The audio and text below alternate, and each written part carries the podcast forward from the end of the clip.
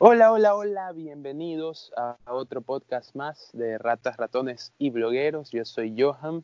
Hoy, que estamos domingo, estamos grabando un domingo de noche en plena cuarentena, tengo el honor de tener a un invitado que tiene un poco que ver con este proyecto, ya que él formó parte del equipo que inició la página web, que a la vez derivó en este podcast y vamos a hablar de un tema súper interesante, algo que está en la cultura popular desde hace años, que son los universos cinematográficos, algo que está ligado muy fuertemente a los superhéroes sobre todo. Entonces, sin más que hablar, vamos a presentar a Carlos Romero. Carlos, ¿cómo estás? Un gusto, Johan, gracias por invitarme, me da mucho gusto estar aquí. Pregunta de cajón, este, ¿tú conoces a este youtuber famoso llamado Charlie Tales? A ese jovencito humilde llamado Charlie Tales. De, bueno, sí, sí, sí. ha sido un proyecto muy interesante que ha derivado en varios videos, muchos de Marvel y de los universos cinematográficos, que son los temas que estamos, que vamos a hablar hoy día, ¿verdad? Entonces sí, he tenido un poquito de relación con los temas, ¿verdad? Excelente. Este, para todos los que nos están escuchando, vayan a ver los videos de, de Carlos en Charlie Tales en YouTube. Eh, pueden seguirlo también en, en, Facebook. Tiene una fanpage con unos memes de, calidad. unos eh, momazos. Bueno, antes que nada, unos momazos. Bueno, este primer tema, vamos a entrar de cajón. De cajón. Eh, pregunta Charlie, eh, ¿de, qué, ¿de qué eres más fan, de DC o de Marvel? O sea, bueno, personalmente yo soy fan a morir de DC, de DC en cuestión de películas, obviamente. Soy muy fan a morir de eso, pero pero admito que la verdad le está, yendo, le está yendo más, mucho mejor a Marvel en general y muchas más películas positivas le están saliendo a Marvel realmente. Claro, desde luego. Creo que el, acercamiento de DC a hacer competencia directa de Marvel en ese aspecto, cuando ellos ya tenían como que un, una manera muy sólida de hacer sus películas, le, le afectó un poco, ¿no? Eh, pero bueno, este, comencemos hablando primero del universo Marvel, ya que es el que más está expandido en la cultura popular, desde el 2008 con Iron Man eh, hasta Endgame. Vamos a hablar solo hasta Endgame y podemos hablar de Spider-Man también un poco. Eh, ¿Cuál de estas películas te pareció eh, es tu favorita? O sea, te refieres a todo el universo de Marvel, desde inicio a fin. A todo el universo Marvel, sí, de inicio a fin. Tienes una que resaltes, que digas, una esta, esta fue. Ah, bueno, para mí personalmente la que más me gustó, así personal de corazón, más allá de las críticas y todo, eh, Hulk de, con Edward Norton, fue mi favorita realmente. Ah, mira, una elección interesante. ¿Y por, qué te gustó esa película en particular? Que es bastante no olvidada, ¿no? Por todo, el, todo lo que pasó en la producción mismo. Claro, bueno, siento que esa tiene un toque un poquito, si bien no tan dark, sí tiene un toque un poquito más oscuro que las, que las otras películas de Marvel, y explota bastante esa onda del salvajismo de Hulk, así como una amenaza real del hacia el gobierno, ¿no? Siento que es algo que se pierde mucho. Eh, coincido contigo en que fue la película que capaz fue más eh, fiel a lo que Hulk significa, ¿no? Exactamente, eso me pareció muy este, interesante. esta lucha interna. Ajá, entonces me gustó bastante eso y es algo que pocas veces, no digo que no lo he visto, lo he visto en las películas de Marvel, pero ahí de verdad que estuvo muy, muy, muy bien hecho. O sea, me gustó bastante, muy salvaje, muy brutal, muy eh, caótica la onda, ¿no? Era como que un poco oscura, pero no deprimente, ¿no? No era deprimente, sino como que tenía todos los elementos que me gustaban. Claro, me hubiera encantado ido por esa vía. Hay, eh, claro, hay de hecho, bueno, la historia, eh, algo que está confirmado por el mismo Edward Norton, que fue quien escribió el borrador de la película y escribió el guion que finalmente se terminó modificando en plena producción. Eh, él indica que había mucho más de, intensidad en, las escenas de Hulk de lo que se terminó viendo realmente. Por supuesto, no estoy diciendo que vayamos a, a, iniciar una campaña de lancen el corte de Norton, ¿no? Pero este, Igual sí, sí, sí hay una, sí hay por ahí en algún rincón de Hollywood un guion de Edward Norton donde hay más escenas de Hulk. Me habría parecido muy interesante ver a Edward Norton en la película de Avengers, ¿no? que creo que eh, no, no lo veo, la verdad, es que pienso que, no encajaría en todo lo que armó Marvel después. Exactamente. No, como que es difícil imaginarlo, la verdad, porque bueno, de por sí con Robert Downey Jr. como que se nota como que podía chocar bastante el peso de los actores, ¿no verdad? O sea. Sí, totalmente. Bueno, Edward Norton tiene, tiene fama de ser problemático, ¿no? ajá, y se mete mucho en el proyecto. Pero es un actorazo. Claro. Exacto, sí, sí, sí. Entonces, en, en, un, en un universo que está formado por megaestrellas que se hacen jodas a cada rato, que se ríen juntos, capaz Edward Norton no, no cabía. Pero me parece muy interesante tu, tu, elección, porque a mí me gustó mucho, mucho esa película también. No es mi favorita del universo Marvel porque evidentemente tiene fallas que son parte mismo de, de, de los problemas que, que, hubo en ese momento. Claro. Pero bueno, ahora hablemos un poco de cuándo crees tú que va a terminar, porque el universo Marvel. ¿Por qué? ¿Por qué pregunto esto? Porque antes en, en el cine siempre teníamos la, la esencia, ¿no? De que había una historia que se terminaba y no la volvíamos a ver más. Eh, incluso con los superhéroes, ¿no? Hablo de, desde el Superman de Richard Donner con Christopher Reeve, o sea, sabíamos que habían tres películas y bueno, vinieron las, las que hicieron después con los israelíes, pero esas no las tomamos en cuenta, pero hay tres películas y ahí se acaba. De las Batman de Tim Burton, ¿no? Las primeras dos y luego viene el desastre de George Schumacher, pero bueno, se acabó, en algún momento terminó pero acá la verdad es que siguen anunciando películas que son parte del universo, siguen anunciando material y cuándo se termina este universo. ¿Qué piensas tú de esto? Bueno, creo que es una, no diría tal vez tanto así sin precedentes, pero es que tampoco ha pasado mucho que se extendiera tanto una saga de películas o una moda de películas en este sentido, pero combinadas, ¿no verdad? Obviamente ya ha habido modas antes, como la moda western en su momento, por ejemplo, ¿no verdad? con los vaqueros. Eh, pero aquí hablamos de un universo compartido. Y también de los dioses griegos, ¿no? tanta cosa que se hizo antes. pero de un universo compartido, el problema es cuándo, cuándo se termina, ¿no? Porque oh, yo habría pensado, bueno, con Endgame pueden este, terminar todo y comenzar después un nuevo universo Marvel, ¿no? Y, ahí meter las propiedades que ya tienen, ¿no? Cuatro Fantásticos, X-Men y tal, pero parece que no, que no quieren terminar. Entonces me da curiosidad saber si, por ejemplo, de aquí a 20 años que estaremos viendo nuevos Avengers 2.0 seguramente con, con, otros actores haciendo de otros personajes eh, y decir, bueno, y para ver esto tengo que verme 70 películas antes. No, no creo que, no creo que ese sea el punto. Entonces ahí, ahí me, me conflictó un poco sencillo creo que no sería tanto así, porque si te das cuenta, las fórmulas actuales, las películas actuales, tampoco son tan complicadas, la verdad. O sea, siempre tratando de como que... No, no son... ayudemos un poco para que se entienda, y con el internet, obviamente con la información ya, ya no es como antes. como a que... ver un, te lo resumo así nomás de, y, pum, de todo el universo Marvel. Ahorita es difícil, ahorita es más difícil entrar a una película sin saber nada de ella. O sea, no es como antes. Por ejemplo, de hecho, estaba viendo hace poco el de, de San Raimi, la 2 y, la dos literalmente te hace un resumen de la primera en otra versión. O sea, es como que si no viste nada de la primera, te crean una nueva versión del principio. Los 15 minutos te hacen una especie de prólogo de lo que pasó. O sea, no son ni 15, son eh, como 5. O sea, entonces como que si no sabes nada, ahí entraste sabiendo. O sea, entonces cambio ahorita como que no hace tanta falta porque realmente se puede googlear, uno va sabiendo con ciertas cosas, entonces como que no hay tanto así como que... Y de por sí las, las películas en Marvel no son tan complicadas, así que yo creo que en ese sentido tal vez no se sufra Entonces tú dices, tú dices que vamos de aquí al infinito y más allá con películas de Marvel en el mismo universo. O sea, yo creo que personalmente se van a se van a empezar a perder las conexiones más directas. Por ejemplo, ya Capitán América, por ejemplo, no va a salir. Entonces, como que ya no hay historias con él que se conecten a, a 10 años. Bueno, entonces como que ya cortamos a poquito los lazos. No va a ser como que Endgame terminó, pum, cortamos lazos, empecemos de cero, olvidemos el resto pero sí se están cortando algunos personajes que, ah, bueno, adiós, pum, adiós, adiós. Entonces evitamos que haya esa conexión forzada, pues, ¿no? ¿verdad? Y en cuanto a si las películas van a durar para siempre, yo no creo, obviamente, porque ya va a pasar la moda, va a empezar a haber menos proyectos, y no va a ser un corte de raíz, ¿no? Sino como que poco a poco van a salir menos películas, y luego ya el proyecto empieza a morir de a poquito, pues, ¿no? ¿verdad? Claro, pero eso, por ejemplo, sería una pena, ¿no? Que, que se acabe por, porque ya la moda se acabó y no porque ellos tenían un punto final en el cual decir, bueno, con esta megaproducción terminamos, como fue con Endgame, ¿no?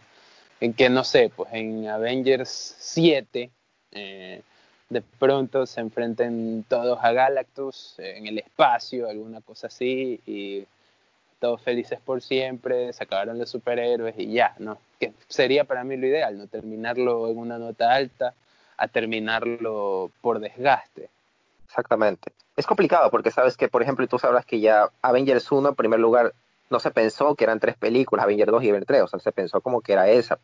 O sea, Avengers 1 con John Favreau era, la idea original. iba a ser el final. Claro, entonces como que no son cosas que uno piensa de aquí a 10 años, 20 años, o sea, tal vez ahorita sí se esté planeando ya, ahora sí, 10 a 20 años, quién sabe, pero en su momento no, no era como que empecemos, ni, tal vez ni pensaban que iba a ser tan exitoso, obviamente, pues no. Entonces como que es un poco mañoso decirlo, ¿no? Eh, ¿qué, qué, piensas de, por ejemplo, cómo se ha comenzado, cómo otras productoras que no son ni Marvel ni DC eh, han, han hecho su intento, algunas con éxito, como el universo de Rápidos y Furiosos, que ya se expandió con Hobbs y Shaw. Eh, ¿Qué piensas de esos intentos? ¿Crees que ahora todos van quieren tener un universo cinematográfico? Mm, yo creo que, si bien no todos, bastantes quieren sumarse a la fórmula para poder aprovechar, es como igual que en YouTube pasa, ¿no? ¿Verdad? Tienes un éxito, si creas otro video del mismo tema que tenga conexiones con ese video, referencias a, a ese tema y con tu mismo estilo, es más probable que tengas, eh, puedas jalar del éxito anterior. Es como que eso funciona mucho en YouTube cuando hago los videos. Entonces creo que a, gran escala funciona igual. Entonces como que todo el mundo quiere aprovechar eso. Pues si ya te fue bien con una, chuzo. No solo hagamos secuelas, saquemos un spin-off que pueda aprovechar ese público. Entonces es parte del negocio también, ¿verdad? Entonces como que me parece interesante hasta cierto punto porque no es algo que se haya visto mucho en el pasado. Entonces como que en esta época me parece interesante. Incluso con Rápidos y Furiosos, que no soy tan fan de la saga. No, la verdad es que no. Yo vi la primera, me pareció decente, la vi también hace 15 años, era un pelado, no sabía mucho. Eh, pero ya vi el tráiler de la última y no sabía en qué momento de pronto el carro salía disparado al espacio. Me pareció increíble, ¿por qué? Porque en la primera película básicamente era delincuentes guayaquileños hinchas de Barcelona que hacían carreras clandestinas y ahora son super espías. Entonces todo, todo toda una evolución demencial para llegar a. Sí, o sea, una locura, ¿verdad? Pero bueno, es parte de la magia del, del, formato, ¿no? ¿verdad? Esa, esa idea que tuvieron, supongo yo. Que a la gente le gusta. Eh, tú hablabas de, tú hablabas de, sí, sí, tú hablabas del, del hecho de que ahora es más difícil eh, no entrar a una película sin saber nada de ella. ¿Qué, crees de los directores que hacen el intento magnífico de, no decir nada sobre sus proyectos hasta que están a punto de salir? Como el caso de la última película de Christopher Nolan, Tenet, que ha estado tres años en producción y no se ha filtrado nada y lo único que vimos fue un tráiler que salió hace un mes, dos meses, para una película que, bueno, hasta antes del coronavirus se iba a estrenar este mes. Ah, me parece muy interesante en ese sentido porque ya vas con la idea de, oye, intentemos que no se filtre nada, ¿se entiende? Es un caso como excepcional. Y, claro, y lo chévere de eso es que el tráiler que vimos hace dos meses es un tráiler que ya había salido hace un año, pero solo fue presentado en salas de teatro, seleccionadas. O sea, como en, como en los años 80, donde no, no podías saber nada sino hasta que ibas al cine a ver un tráiler. Eh, pero vamos, vamos a andar un poco justamente en Christopher Nolan porque él básicamente hizo la mejor trilogía de superhéroes de la historia, que es la trilogía del Caballero de la Noche. Bueno, debatible, ¿no? También, si es que no estás de acuerdo, pero este, eh, ¿qué crees que pasó después de eso? ¿Crees que Christopher Nolan influyó un poco en esto de los universos cinematográficos con una historia tan cohesiva como esa trilogía que usaba elementos de la primera película en la tercera y elementos de la segunda película también en la tercera y cosas así, o sea que cerró todo un círculo. ¿Crees que eso de ahí hay en los universos cinematográficos? O sea, yo creo que sí hubo algo de influencia, o porque obviamente el caso de Heath todo fue bastante mundial, todo el tema de la, trilogía de Nolan, ¿verdad? Muy respetada hasta el momento. Incluso eso fue prácticamente escribió muchas de las bases que DC intentó, intentó implementar en su momento, ¿no verdad? Intentó replicar, sí, sí, sí. Exactamente, porque... Es más, eh, Christopher Nolan escribió parte del guion de Man of Steel. Exactamente. Eh, que hasta ahora, bueno, de las películas en las que aparece Superman de este universo es la mejor cita, ¿no? Porque... O sea, a mí me personalmente me encanta Man of Steel, me parece una de Sí, a mí me gusta película pero muy hermosa, siendo objetivos, pero se siente, ¿no? Se siente la narración de Nolan en esa película. Parece que es más una película de Nolan que de Zack Snyder, en el estilo narrativo, en la cámara en mano y todo eso. Eh, pero en fin, lo que te quería, lo que quería llegar es, eh, ¿crees que, por ejemplo, alguien como él o como Christopher Nolan podría llegar y armar algo, un universo cinematográfico propio?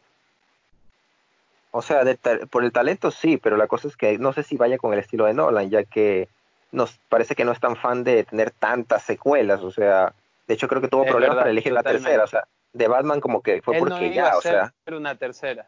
Claro, fue no porque iba a ser una tercera, sino hasta que su hermano, porque hay, hay algo interesante ahí, que es Jonathan Nolan como que el genio de la escritura detrás de él, ¿no? Él es el que escribe todas las películas de, de Chris. Y, y Jonathan Nolan le dijo, yo tengo una historia en mente, pero solo la haré si tú quieres dirigir. Y es más, en el guion estaba incluido el Joker de Heath Ledger, ¿no? que falleció antes de entrar a producción la película, entonces lo tuvieron que descartar. Pero la trilogía iba a terminar con, este, con la salida de los presos de Arkham y de Blackgate, y ahí iba a aparecer el Joker de Ledger a meterle carbón al asunto, que había sido impresionante, y ahí sí creo que esa película no se llevaba ninguna crítica, ¿no? Claro, claro, claro, exactamente. Eso te digo, no creo que vaya con el estilo de él seguir tantas secuelas, o sea, y conexiones, como que es que tiene esa pinta de querer meterle una pizca de película independiente a todas sus obras, aunque son superproducciones igual, pues, ¿no?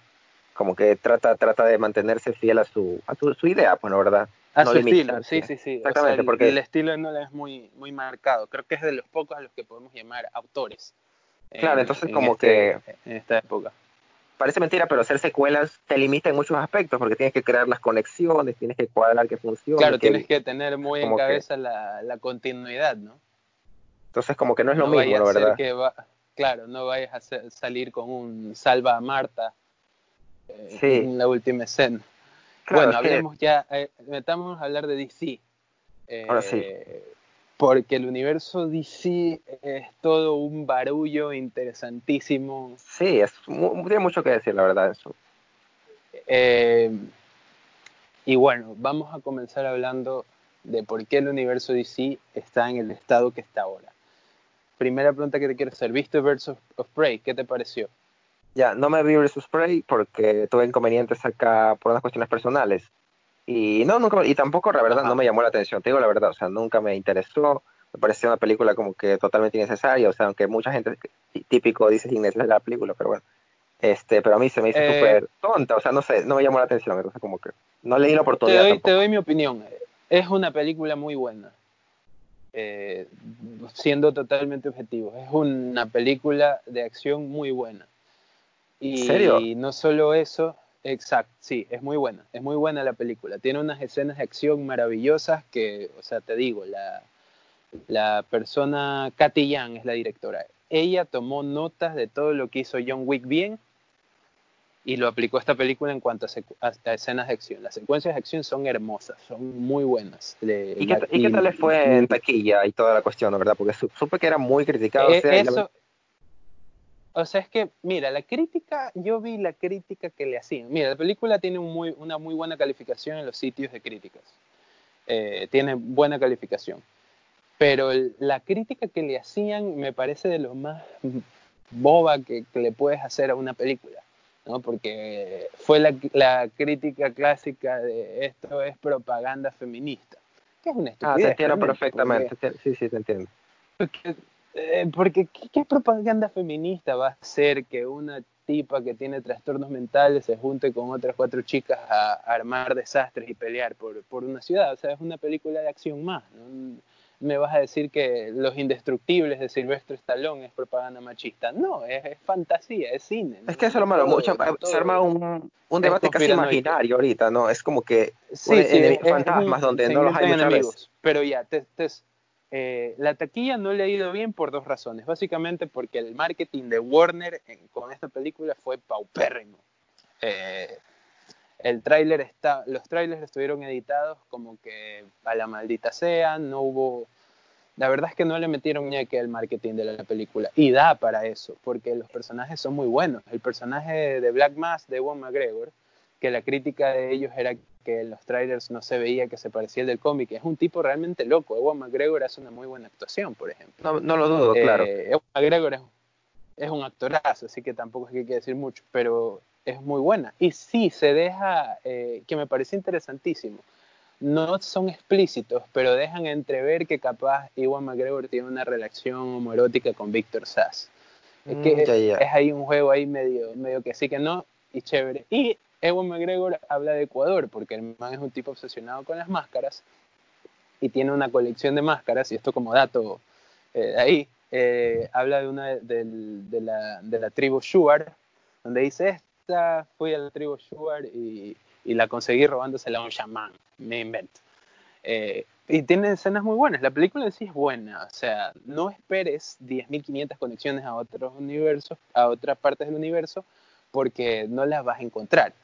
Aparte, o sea, más de ciertas menciones, ¿no? Por ejemplo, que la hiena que tiene Harley se llama Bruce Wayne, se llama Bruce por, por, por Bruce Wayne. Claro. Eh, que ves algo que, nunca, nunca antes se había visto en una película de DC y es que vemos a Ciudad Gótica de día, la acción ocupa casi que casi todas las escenas, al menos hasta la última media hora son de día. Eh, el final es un final chévere, o sea, es un final de a de veras. la interpretación de, de, la cazadora, de Huntress, eh, de Elena Bertinelli es muy buena, creo que es el mejor personaje junto a Harley en cuanto a, la representación de ella. Es una tipa trastornada, igual que en los cómics, es una man que tiene sus problemas, pero no es el típico trastorno de estoy loca, jajaja, sino es un trastorno como estrés postraumático, ¿no? Porque ella vio cómo mataban a su familia enfrente de ella y la secuestraron y todo eso. Entonces, por eso es muy chévere, la verdad. yo creo que puede ser lo que tú me dices de la, del marketing, que yo lo escuché mucho. Yo no escuché mucho de la película en su momento y te digo. mal. Entonces puede ser eso realmente el problema, porque incluso. El, el, exacto. Sí, sigue, sigue. El caso es que te digo, la, eh, por ejemplo en YouTube, te digo, yo trabajo con las tendencias y Birds of Prey, al menos en español, no jalo mucha gente. Entonces, como que yo estaba haciendo otras películas que sí me estaban es más también pasó, Ajá, pasó, pasó coronavirus también y eso afectó el estreno en China, por ejemplo, que China siempre es la carta segura de las películas porque allá la rompen todas. Eh, va millón, millón gente a verlas. Entonces, al no poderse estrenar en China, pues la taquilla no, no fue buena, pero la película costó 80 millones de dólares, entonces igual triplicó su ganancia. Eh, entonces, Warner aseguró ahí un, claro, Warner aseguró, aseguró una entrada decente.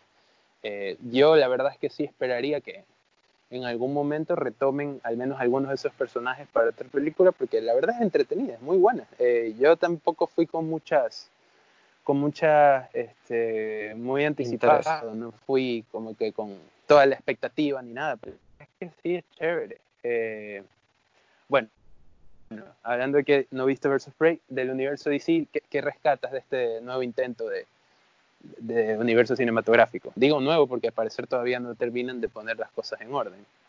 O sea, por nuevo, realmente, me, por ejemplo, me gusta bastante la idea del Batman de Robert Pattinson, me parece muy, muy, o sea, y el director también es muy bueno, o sea, entonces como que a él le tengo bastante fe por el momento. El director es excelente, Matt Reeves es un excelente. Eh, claro. Ya, ¿sigue? Entonces me gusta bastante lo, que tiene ahí. Flash todavía lo siento muy, eh, muy en el aire, ¿no? ¿Verdad? Entonces como que no puedo decirte mucho que yo al menos haya sentido con esa película. Pero en general, bueno, ¿qué más? Eh, Flash, eh, bueno, hablemos primero de las películas que están eh, ¿qué, ¿Qué piensas de Saxon? Primerito. De mi señor topoderoso Zack Snyder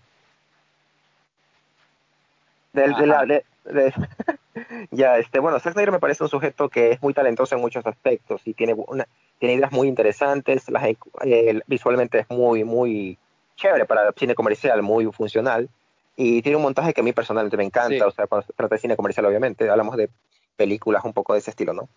Pero, pero por tonteras muy obvias la friega, o sea, y eso me da mucho coraje. O sea, cosas muy obvias y, o eh, a mí me conflictúa Zack también. Sí, a mí me conflictúa Zack porque todas sus películas, todas las películas que le ha hecho yo las he visto. Eh, la primera película que vi de él fue una de las primeras que hizo, que fue el remake de Dawn of the Dead de George Romero. Él ah, hizo una versión que hasta la fecha me parece que es su mejor película. No he tenido mejor película que esa Zack. De ahí él hizo Watchmen, que me conflictúa mucho Watchmen por, porque... ¿Leíste el cómic, ah, No sé, me... me, me eh, yo cómic soy fanático a morir de Watchmen. Eh, claro, pues y no me gustó muchas de las cosas que dejó afuera. sí, te entiendo perfectamente. No me, o sea, la película no es mala, eh, pero ya una vez que cuando tienes el bagaje del cómic, la película pierde muchas cosas. Eh, yo creo que él se apuró al, sintetizar todo en una sola película y debió hacerlo en tres partes o hacer como la serie maravillosa que hizo Lindelof eh, para HBO, algo así, una serie limitada con todo lo que pasó. Eh, eso pienso de él. Yo vi Gahul, que es una de las películas animadas más como que hardcore, porque son búhos, que, viven en comunidad y hay unas peleas violentísimas, que es un toque interesante el cine animado, porque no hay mucho cine animado que sea así. 300 eh, la vi, me gustó, creo que esa fue la que comercialmente le fue mejor a él, por, por todo el uso de, pantalla verde que hay, ¿no? Y, era el Butler y todo el asunto, fue un, fue un boom cultural. Claro, pequeño fenómeno también, ¿no? Y ahí vi la peor película de Zack que la verdad me dolió pagar por verla porque la fui a ver al cine todavía, que fue Soccer Punch.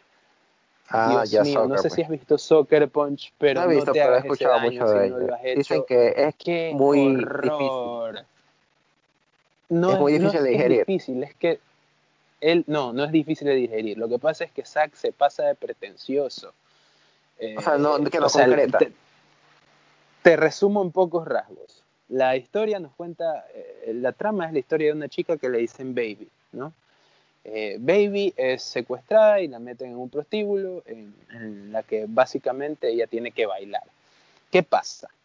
Cada vez que ella baila, la escena cambia totalmente y nos movemos a un campo de guerra como de Call of Duty, donde Baby, donde Baby comienza a matar a todo el mundo con su otro grupo de strippers. Cuando termina de bailar, nosotros solo vemos la matanza, cuando termina de bailar, volvemos a escena y la man terminó de bailar.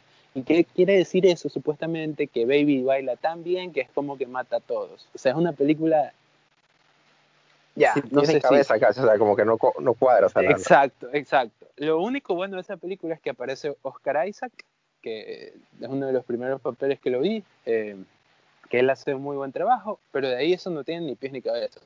es, es, la peor película que vi, esa, la verdad.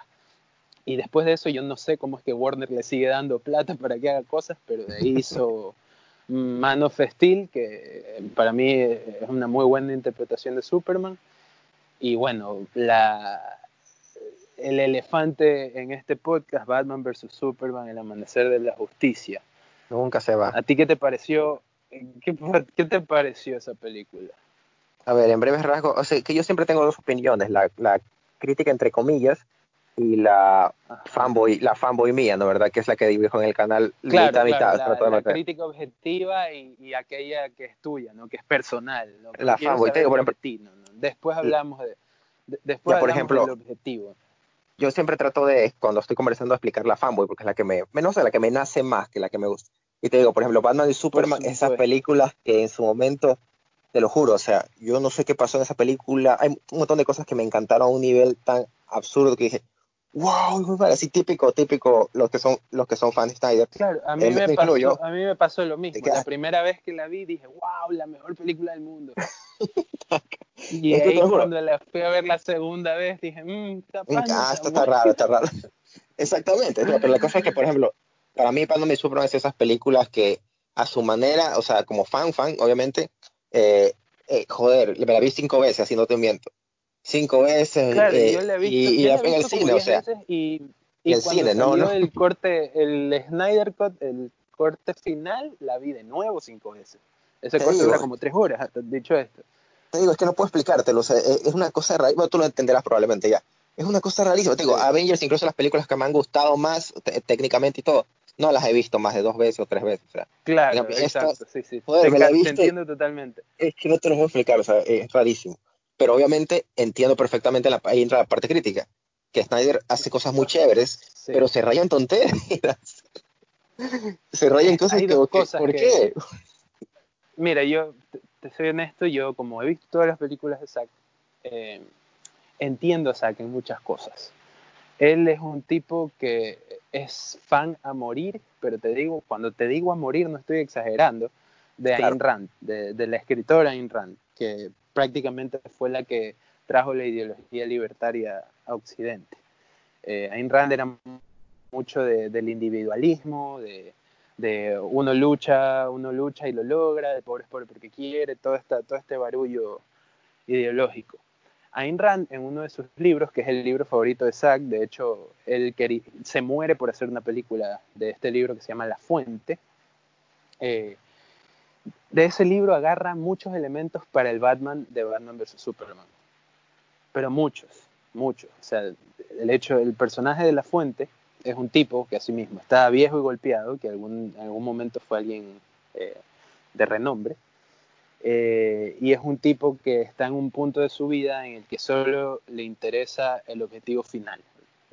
No, voy a entrar más en detalles. Y eso no es Batman, ¿no? Para cualquiera que ha visto las películas animadas que del universo DC tiene el mejor universo animado, y para quienes han leído los cómics, Batman no es eso. A Batman no le interesa el objetivo final. A Batman le interesa que haya menos criminales en las calles. Le interesa eh, sentido de la justicia. Lo único que lo diferencia de Superman es que Batman es un tipo más oscuro porque tuvo un trauma más feo. Eh, entonces, en la película, tanto Batman como Superman son iguales en muchos aspectos y eso no es como tal, pues no, no puedes hacer que Superman se sienta triste porque la televisión lo está criticando. Cuando Superman en los cómics, cuando alguien lo critica, él acepta la crítica, y si no le gusta, pues encara a quien le dice eso y le dice yo voy a hacer las cosas a mi manera con tal de salvar a la gente. En Batman vs. Superman, la verdad es que vimos a un Superman muy emo, que casi que parecía que le, le, afectaba todo lo que pasaba, y la batalla ideológica no se entendió. No sé qué opinas de eso. Bueno, pienso que realmente, o sea, no, no, no, no, tengo, no siento tanto conflicto con el hecho de que los personajes, o sea, puedan variar un poco sus intenciones con respecto al cómic, o sea, o sus ideales incluso un poquito, ¿no? ¿verdad? De hecho, claro, yo tampoco con Batman no tengo tanto problema. Siempre, con, siempre con Batman no tengo problemas. Con Batman no tengo mucho problema con el Batman de, de Ben Affleck, de hecho fue mi favorito casi de la película. Con Superman sí es un poco extraño. la verdad es que él es lo, él es lo, lo resaltable, a pesar de que, bueno, ahí mata sí, a siniestra, ¿no? Parece el Punisher. Sí, igual, incluso con eso no tengo tanto problema, porque, o sea, ya se transpone el trasfondo de que sí, que se murió Robin y que, y está basado en el otro cómic en el que Batman también se carga un montón de gente, o sea, como que... Claro, claro. En Dark Knight Returns, que es Frank Miller, que Frank Miller es el... Frank Miller es el escritor de 300, entonces es muy amigo de Zack y aparte Frank Miller es otro fan de Ayn Rand, entonces ahí, ahí entre ellos están. Claro, entonces como que realmente yo no siento conflicto con el Batman, o sea, salvo por el hecho de tal vez Marta que no está bien, bien ejecutado, diría como que en general no, no tengo problemas con ese Batman. Con Superman sí tengo ciertos conflictos. Que se rayó, sí, no sé por qué, pero bueno, ya. Este, en cambio, Superman sí como que es un poco caótico. aunque yo diría como que al final como que trata de cuadrarlo todo con el hecho de que, ¿sabes qué? Tengo dudas, no quiero salvar a la gente y todo. O sea, tengo que salvarlos, pero igual me tratan mal. Pero sabes que al final, al carajo, igual tengo que igual me toca, o sea, y al final con esa onda de este es mi mundo, o sea, entonces, y el pan se sacrifica por tal. Es como que el mensaje final diciendo, sí, joder, está jodido todo, me tratan de la M, pero ¿qué voy a hacer? tengo que hacer esto. O sea, siento que es un mensaje muy típico. ¿Qué, opinaste, qué opinaste del ex Luthor? El ex Luthor, o sea, muy raro, o sea, pero tampoco puedo decir que eh, no, me, no, no me molestó, a mí me gustó. Pero obviamente supongo que a los fans del cómic tampoco no les gustó tanto. Pero yo no veo tanto problema, pues es un poco cómico. Me... que su plan como que no tenía mucho sentido. A mí no me molestó, Exacto, a mí me molestó eso, la, la, poca consistencia del plan, ¿no? Eh, Exactamente. Cosas que no entendí, como el, el, jarro de, el jarro de pipí. ¿Qué, ¿Qué, tiro el jarro de pipí? ¿Qué, qué ah, es Yo, yo, no entendí nada del jarro de pipí. O sea, yo lo vi más que todo porque, o sea, por la por ese mensaje que dijo la señorita ese de que no le vendas a la gente un jarro de pipí, bla, bla. Es como que ya un mensajito típico para no, no tiene más mensaje que, como que es ah, muy exacto, o sea, no, no, no, no, no tiene pies ni cabeza esa parte para mí. No sé, Es por, es por el de la chica. O sea, yo no lo veo tanto así, yo lo veo como que y es típico para darle un poquito de, de ah, fue el luto, la chica, ve, ya, es solo para eso, o sea, no tiene más misión tampoco. Entonces, como que más que ya de eso, es la, la, que dijo la frase y es la que ve. Entonces, como que no le veo más eh, un poco a la, la, a la idea, ¿no? ¿Verdad? En cambio, Lex Luthor no me molestó para nada en general por, el, por la actitud ni nada, por el hecho de que ya había Lex Luthor que eran así como que amigablones o joviales, así jaja, así como que medio jodones, ¿no? ¿Verdad? Entonces como sí, más parecía, más parecía el acertijo que el Lex Luthor, ¿no? Exactamente, pero ya ha habido, o sea, esa onda jodona del, del, con el Lex Luthor de, de Matt Reeves, o sea, ya esa actitud como que, jaja, así como, hmm, eh, ya había un, poco, un toque de eso, ¿no? Entonces como que lo que no me molesta es el plan Bueno, hubo... Bueno, hubo un poco de eso con el de Kevin Spacey, ¿no? Eh, También, o sea... Infame. Claro, Kevin Spacey era un poco de ese estilo, pero a esa película le fue muy mal. Claro, o sea... Eh, este, ¿qué, qué, no te gustó de la película? O sea, ¿qué, ¿qué, es lo que dices? Ay, maldita sea, aquí esto de aquí no, no funciona para nada. O sea, lo único, bueno, hay muchas cosas que no me gustan, pero jalan. O sea, lo único que sí cambiaría totalmente es la escena de Marta, o sea, la cambiaría, pero de inmediato. O sea, como que hay otras formas de resolver esto sin caer todo el peso en ese momento, o sea, porque estás agregando demasiado en algo que no, no cuadra. O sea, o al menos no cuadró visual, no se entiende, o sea, no se entiende. A lo mejor tenía algún significado que se está bateando todavía. Yo también tengo unas ideas, pero no cuadra, o sea, le pones mucho peso a eso.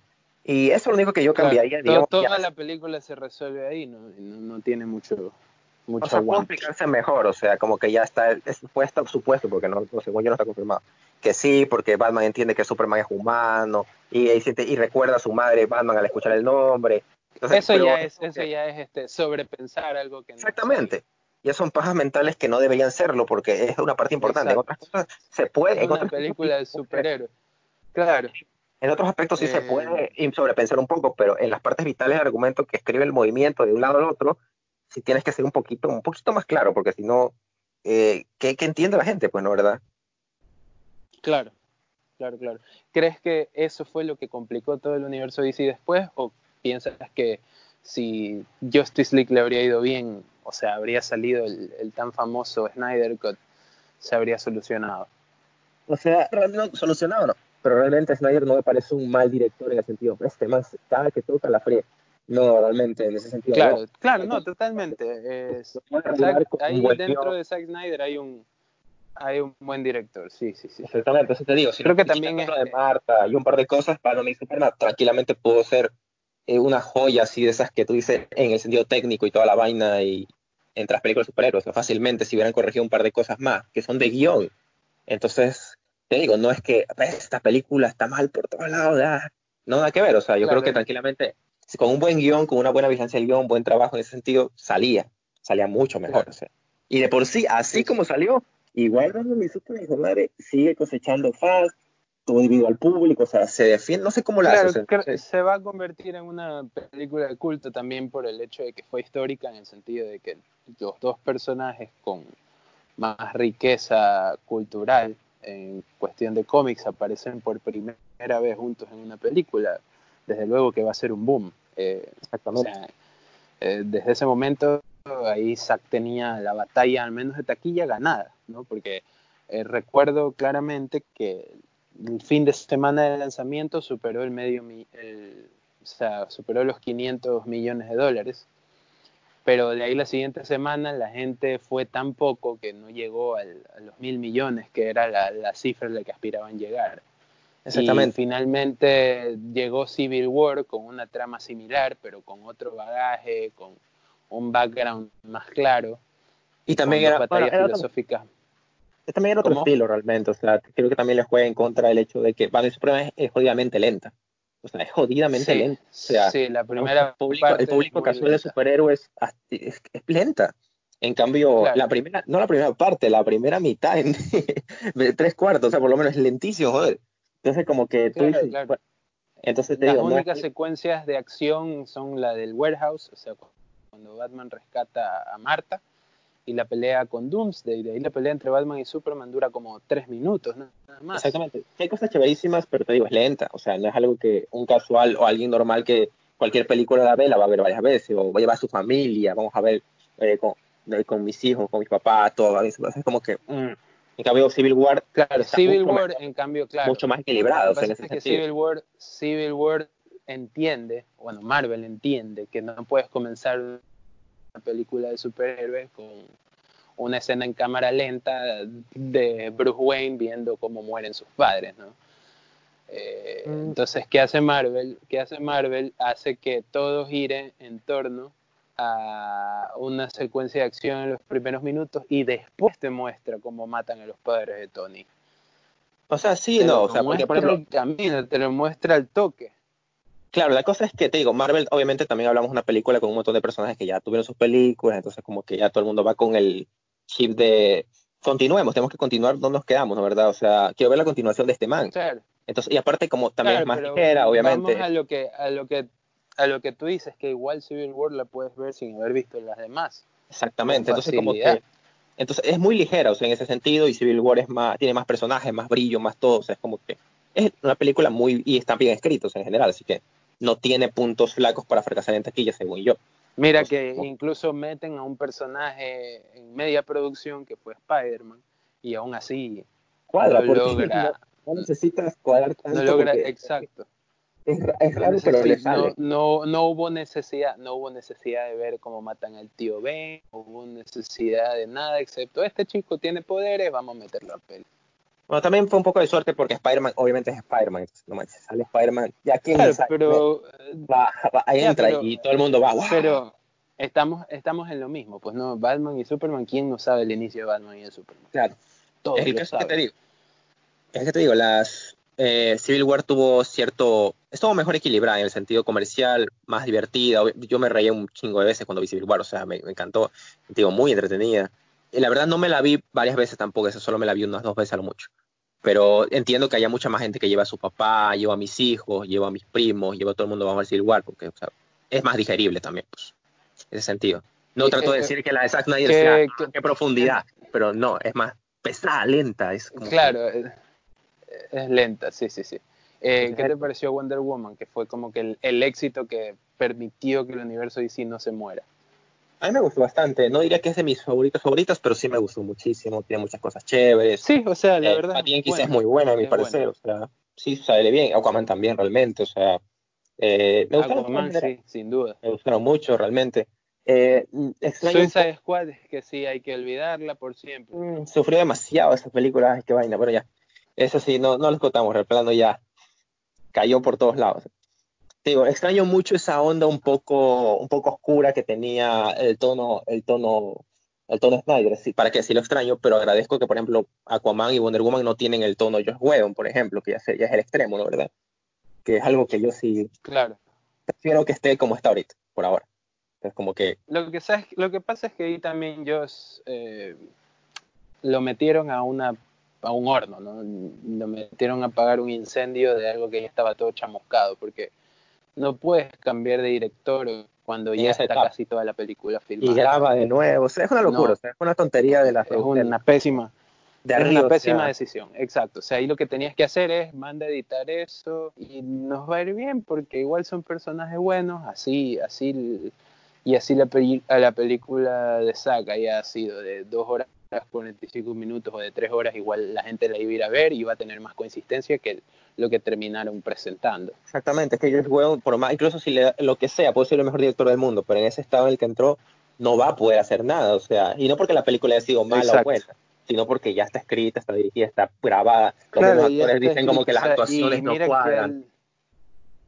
Claro, es que eh, se notan, se notan los cambios de tono, se nota es todo. Un desastre, o sea, lo que yo sí digo es que Zack debe, bueno, en esas películas, en todo caso, Zack debió dejar el tono oscuro exclusivamente para Batman y mostrar a Superman como otra cosa, ¿no? Para que al menos haya un contraste, porque ver a los dos en, la misma oscuridad no, no pega, o sea, uno de los dos tiene que ser. Claro, entiende que se supone que no después tener ahí Superman es como que los tres actos, ¿no? ¿Verdad? El nacimiento del héroe, la caída del héroe y al final supuestamente venía la resurrección del héroe en el que ya Superman se declaraba después de ser sacrificado por el mundo como héroe, Boy Scout y todo. No claro. creo que nadie tan alto así, pero esa era la idea, se suponía. O sea, lo que yo sí creo que él hizo, porque lo marcó desde el principio, fue todo el... O sea, si te das cuenta, Zack siempre planteó a Superman como una figura mesiánica, ¿no? En, en Man of Steel, él hace que Superman salga a la luz del mundo a los 33 años, igual que Cristo. Sí, este, la nada. Siempre, siempre está en posición, en posición crucifixión, entonces todos estos elementos cristianos que le mete Zack. Entonces para, hacer aprovechar la resurrección para, para hacerla. Hacer claro, quería aprovechar la, resurrección para, claro, incluso el de Clark, Clark Jesucristo Kent. Exactamente, de hecho así, o sea, era el mensaje del papá de, de Superman que decía, al final se unirán a ti en la luz y todo eso, con el sol, perdón. Entonces como que se suponía que la idea era la tercera película ya meterle esa, Superman ya acepta que, es, que tiene que salvar a la humanidad, se sacrificó por la humanidad, la humanidad lo quiere porque se sacrificó, ya no debería haber ese conflicto directo de, ah, es extraterrestre, eso porque ya teóricamente se por el Claro. Eh, se supone, se supone, no sé.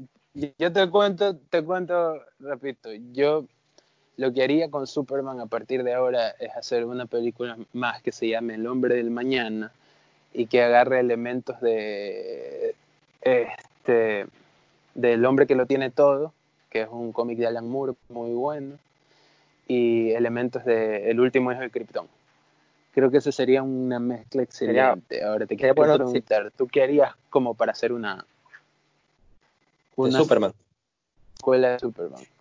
O sea, realmente mm, es difícil decírtelo. Hasta quisiera que hubiera una secuela de Superman sin conexiones con Batman y Superman directas, pero si, si, por hoy fuera que hubiera conexión, la verdad. Pero, Flash va, a arreglar, ¿no? Ojalá, ojalá. Pero es un caos. O sea, va a arreglar todo eso, ¿no? Pero eso sí quisiera una secuela más hostil. Lo que, ha pasado, lo que ha pasado ahorita es, bueno, el coronavirus, uno, y, y, eso es todo, porque de ahí ya tiene ya tiene director, ¿no? Andy Moschietti, el director de IT, va, va a dirigir. Tiene buena pinta. Y es un buen director, ¿no? Sí, sí, tiene buena pinta. Vamos a ver qué, tal. Bueno, para... Sí, sigue. Me encantaría, por ejemplo, yo sí, personalmente, daría mi vida, vendería mi canal de YouTube, madre, por ver el Snyder Code. O sea, ah, si me lo preguntas directamente a mí, o sea, sí.